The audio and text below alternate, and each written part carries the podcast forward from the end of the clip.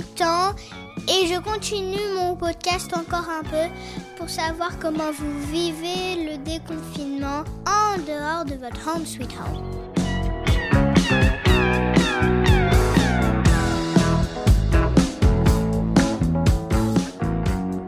Pour ce 43e épisode, on part au Québec. Alors moi, c'est une province de mon autre pays. Euh, je suis née à Toronto, je vous le rappelle.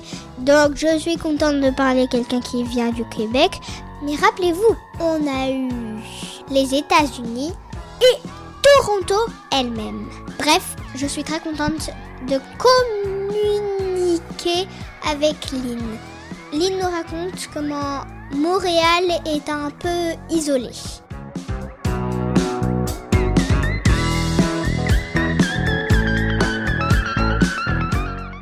Bonjour.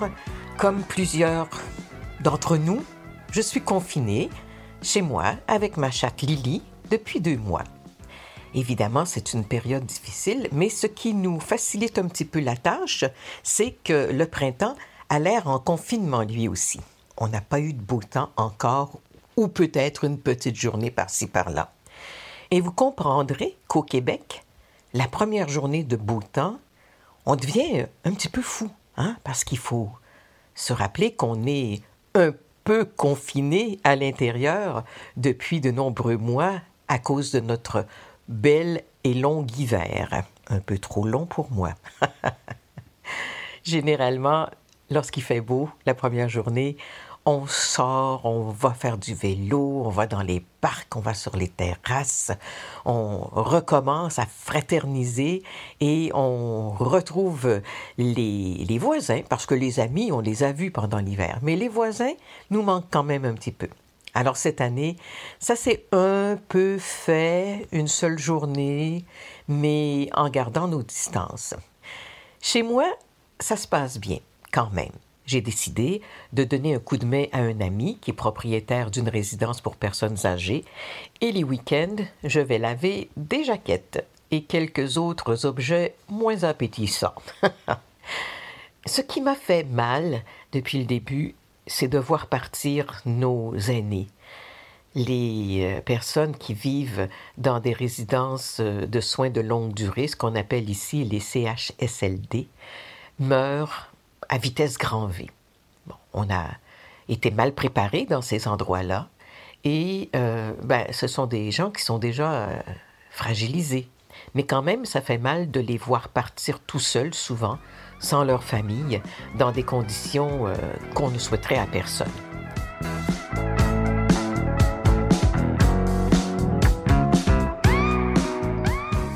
Ce qui m'a peiné aussi, c'est que cette semaine, quand on a annoncé le début d'un déconfinement dans les régions et pas à Montréal où la situation est encore euh, très délicate, sont apparues sur les réseaux sociaux des blagues, à mon avis d'un goût douteux, disant qu'on ne voulait pas accueillir les Montréalais euh, chez soi. Donc les Montréalais ne seraient pas les bienvenus en région.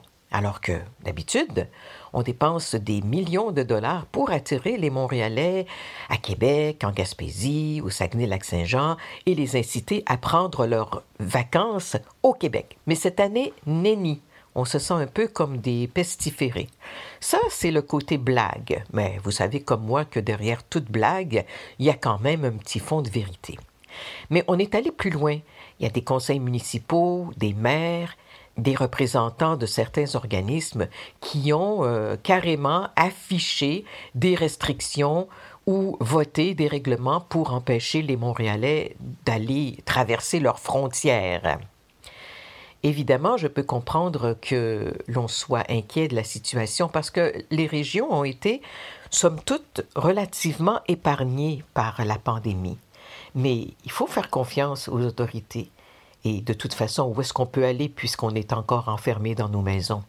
Et quand le gouvernement nous permettra de sortir, ben, il faut quand même savoir que nous ne serons plus un danger pour personne, ni pour nous-mêmes.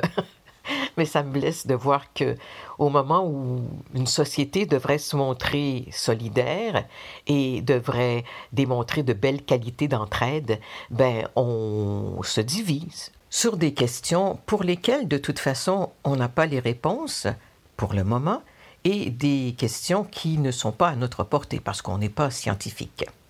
Alors évidemment, j'espère que les esprits vont se calmer un petit peu, que les choses ne vont pas s'envenimer, parce que franchement, les Montréalais en ce moment sont ceux qui souffrent le plus de cette pandémie par leur nombre, par euh, le nombre de personnes atteintes, par le nombre de personnes décédées, et on n'a vraiment pas besoin de se sentir comme les pestiférés du Québec. Sinon, ben, on passe le temps, on espère, on essaie de rester positif. Moi, en tout cas, j'ai bien hâte de renouer avec mes passe-temps préférés, aller à la piscine, aller au spectacle, recevoir les amis ou se retrouver dans un restaurant pour une bonne bouffe avec les amis. Mais ça, oh là, c'est pas demain la veille, hein. C'est un secteur d'activité qui euh, semble être sur pause et qui pourrait l'être pour un bon moment. C'est dommage. J'espère bien que très très bientôt, je pourrai aller faire euh, ma visite euh, biannuelle à Paris et on se fera un petit coucou à ce moment-là.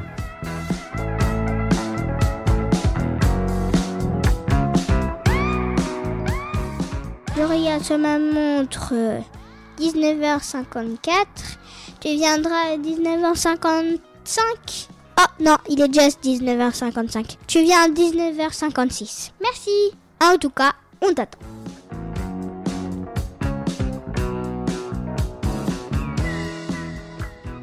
Bien sûr, envoyez-nous vos témoignages en vous enregistrant sur votre dictaphone et vous l'envoyez à marjorie.murphy@yahoo.fr. M A R J O R I E M U R P H Y at